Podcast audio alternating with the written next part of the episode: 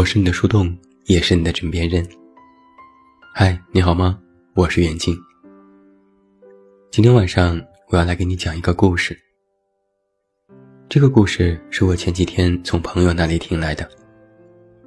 怎么说呢？很现实。故事的结尾也停在了一个非常微妙的地方。不完美，你要做好心理准备。人的一生会遇见三千万人。有人说，如果和这些人每个人都说一句话，那这三千万句话，就是你对一个心爱的人说过话的总和。爱上一个人的概率是百分之零点零零零零四九。有人说，爱一个人很难，但恨一个人却很容易。在一起的概率可以忽略不计，但是分开的概率却有百分之九十九。遇到真心的爱人不容易，但和那个人说再见却很圆满。故事当中有两座城市，一个是北京，一个是深圳。从深圳到北京，飞机航行六个小时。动车要行驶十一个小时，开车需要三十八个小时。故事当中的他和她，每次见面时间两个小时。他在深圳工作，他在北京工作。曾经是大学同学，无奈毕业之后两人分隔两地。他是北京当地人，他是深圳当地人。家人都不允许他们在外工作，最后选择了妥协。两个人最喜欢的一首歌，是《漂洋过海来看你》。他笑着说：“我没有漂洋过海，我是过山过江，坐着火车来爱你。”他也笑着说：“爱一个人，好难。”他说：“不难不难。”睡一觉就到了。他说：“但还没睡觉，你就又走了。”双方的家人都不同意这段感情，但是他们不放弃。每次见面都要沟通彼此家里的情况，商量好对策，然后各自战斗。一个月后再次见面总结。时间久了，他就很无奈地说。像是打游击战一样，打一枪换一个地方。他安慰他说：“没关系，这样也新鲜，日子变着花样过，多有趣。”他还是有些难过，就怕这种有趣太惊险，我等不了。他说：“你等着，我早晚会回来的。”今年的春节假期，网络上又开始流行播放《还珠格格》。他捧着电脑一集集的看，每次看到紫薇讲他娘的故事的时候，都忍不住落泪。电视剧当中有这样的台词：“等了一辈子，想了一辈子，怨了一辈子，恨了一辈子。”她莫名的将自己和夏雨荷重叠在一起，害怕自己也会是这样的下场。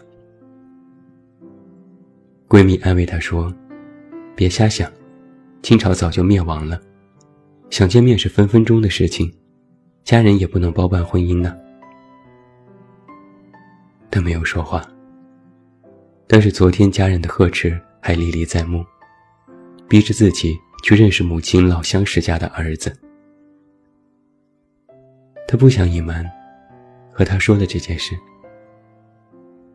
结果，他半开玩笑的回复说：“那你去呗，万一遇到更好的呢？”因为这句话，他生了大气，直接回复：“好的”，然后关机。第二天和闺蜜逛街，心不在焉，一遍遍的掏出手机，按捺不住想要开机的心。闺蜜疑惑地问：“你手机没电了吗？”她说：“和他吵架了，关机躲清静。”这时闺蜜的电话响了，是她的号码。闺蜜扬扬手机，接不接？她说：“随你。”于是闺蜜接通电话，按了免提。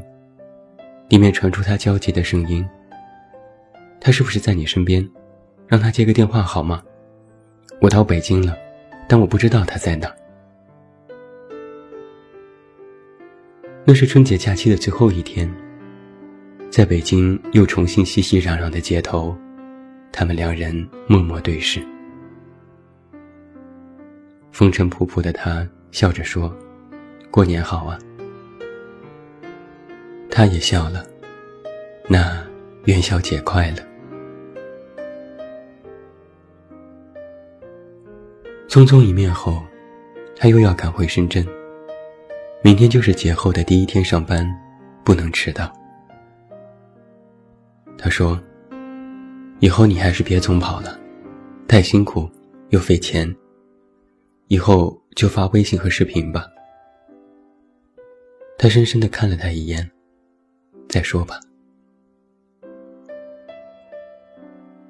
后来，他还是拗不过家人，去见了母亲介绍的男生，尽管十分的不情愿。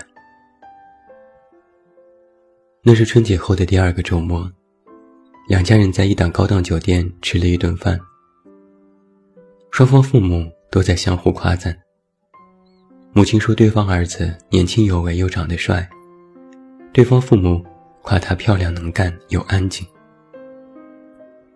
他苦笑着和大人举杯，心里无奈的在想：安静，我平时叽叽喳喳聒噪，可是出了名的。眼神遇到对面的那个年轻男生，他也无奈的冲他笑笑。他想，看来是天涯沦落人了。吃过饭，大人们提议去唱歌。他摆摆手说：“还有工作没做完，要去公司加班。”大人又提议让男生开车送他去。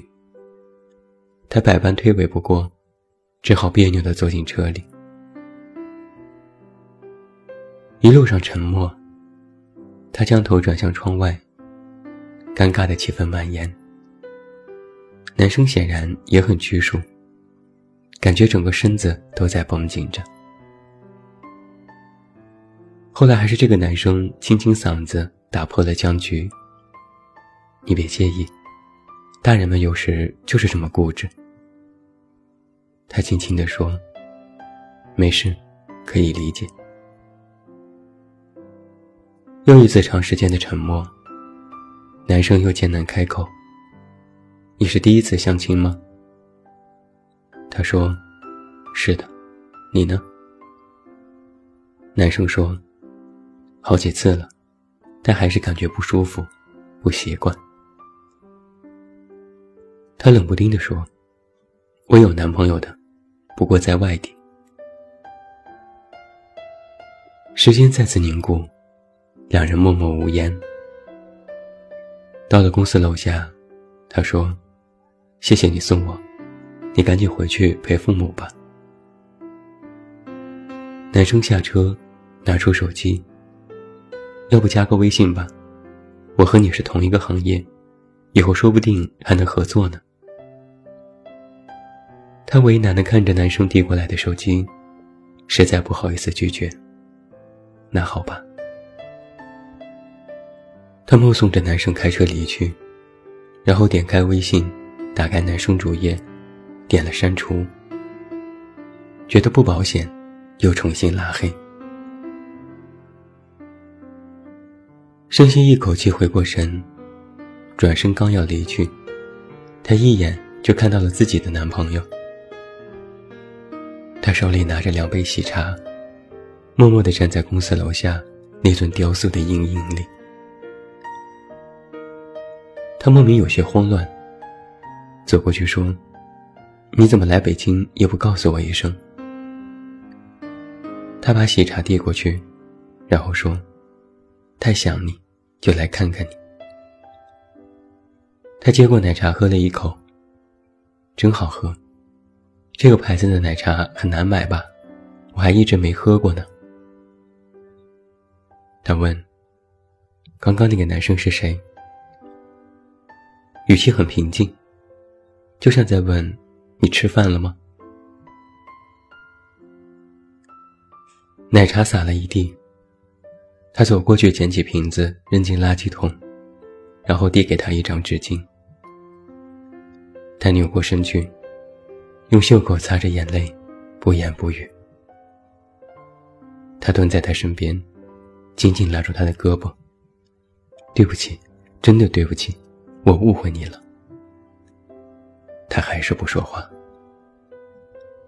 他说：“我只是最近感觉压力好大，我家人也逼我，单位领导也逼我，什么事情都不顺利。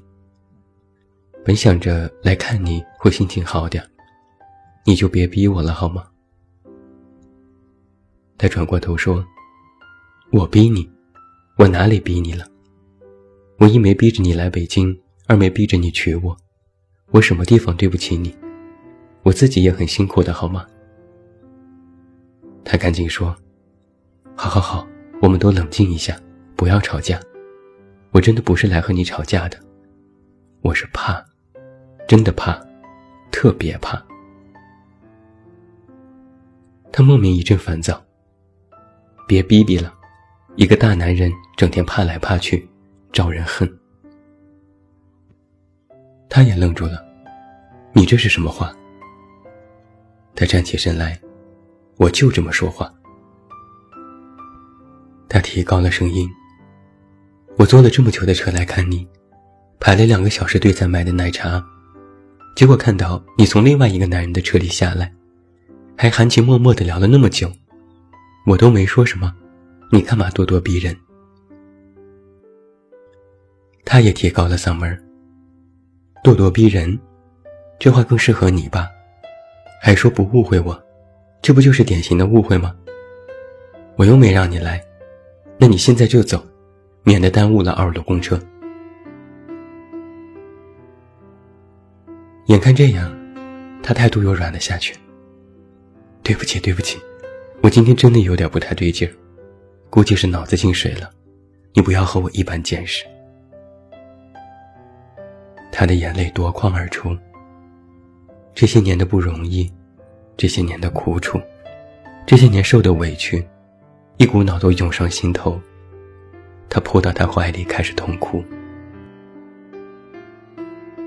他束手无措，只能一遍遍拍着他的背，反复的说着对不起。他半推半就地靠在他的怀里，心里突然有了一种异样的想法。我爱你这三个字，实在是太卑微了，卑微的不如一杯好喝的奶茶。又是匆匆一面，眼角还挂泪的他，送走了赶往车站的他。那一刻，他的心里暗无天日。又在隐隐生气，他莫名的就在怪他。车子刚消失在拐角，他发来信息：“我爱你。”他回复：“我恨你。”他又回复：“别闹了。”他看着这三个字，心里的感受无法形容，就像是爱一个人。本来爱得心甘情愿，但爱而不得，最后就变成了不情不愿。本来爱他，想要和他厮守终生，愿意等待，愿意吃苦。但是等得太久，苦的都麻木了，就会滋生出变质的细菌，开始一点点侵蚀内心，让爱逐渐蒙尘。他想。如果爱不在身边，光说爱有什么用呢？爱你不是错误，恨你只是觉悟。歌里唱的真好。但是恨你，不是不爱你，而是太爱你，爱到生活变成一口枯井，除了等待，别无他法。他甚至自私的想：从明天起，多恨你一些，少爱你一点，这样，或许就会好些。然后他给他回复了微信：“路上注意安全。”接着，他从黑名单里把那个相亲的男生重新加回，翻了翻他的朋友圈，发现他也刚到家。他噼里啪啦打字：“你在干嘛？”然后点击了发送。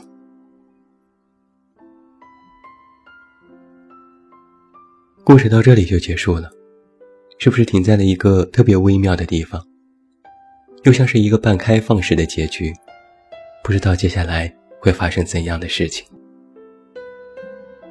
每一座城市当中都有不同的恋爱故事，有的甜蜜，有的痛苦，有的荒诞，有的意想不到。